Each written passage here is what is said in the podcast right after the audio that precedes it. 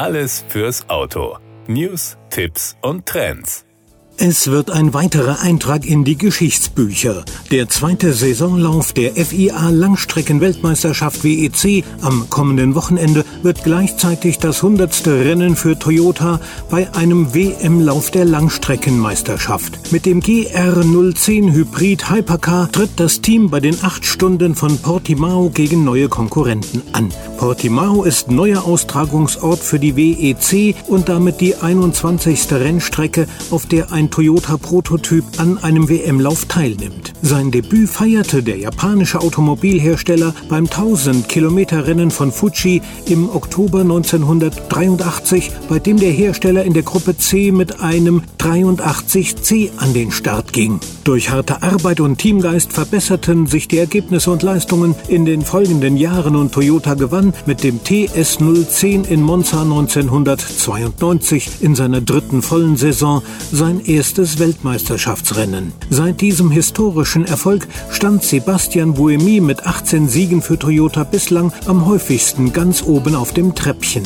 Darüber hinaus hat er mit bislang 60 Einsätzen auch so viele Rennen für das Team absolviert wie kein anderer. Die Fahrzeuge von Toyota haben bisher 31 ihrer 99 Weltmeisterschaftsrennen gewonnen und in mehr als der Hälfte aller Läufe auf dem Podium gestanden.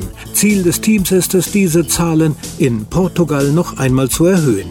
Für die WEC ist Portimao ein neuer Austragungsort, für Toyota Gazoo Racing hingegen ein vertrauter Ort. Schon seit einigen Jahren nutzt das Team den 4,684 Kilometer langen Kurs in der Algarve-Region regelmäßig für Tests. Zuletzt absolvierte hier der GR010 Hybrid im Dezember seinen ersten Dauertest. Da während der Saison keine technischen Änderungen an den Hypercars erlaubt sind, werden die GR010 Hybrid mit der gleichen Spezifikation starten wie in Spa-Francorchamps. Dennoch haben die Ingenieure in Köln und Higashi Fuji die vergangenen fünf Wochen damit verbracht, die Setups und Strategien zu optimieren und gleichzeitig die technischen Probleme, die in Belgien aufgetreten aufgetreten sind, zu beheben. Nach einer dreitägigen Reise per Lkw von Köln aus werden die GR010 Hybrid am Donnerstag der technischen Abnahme unterzogen, bevor am Freitagnachmittag das erste Training stattfindet.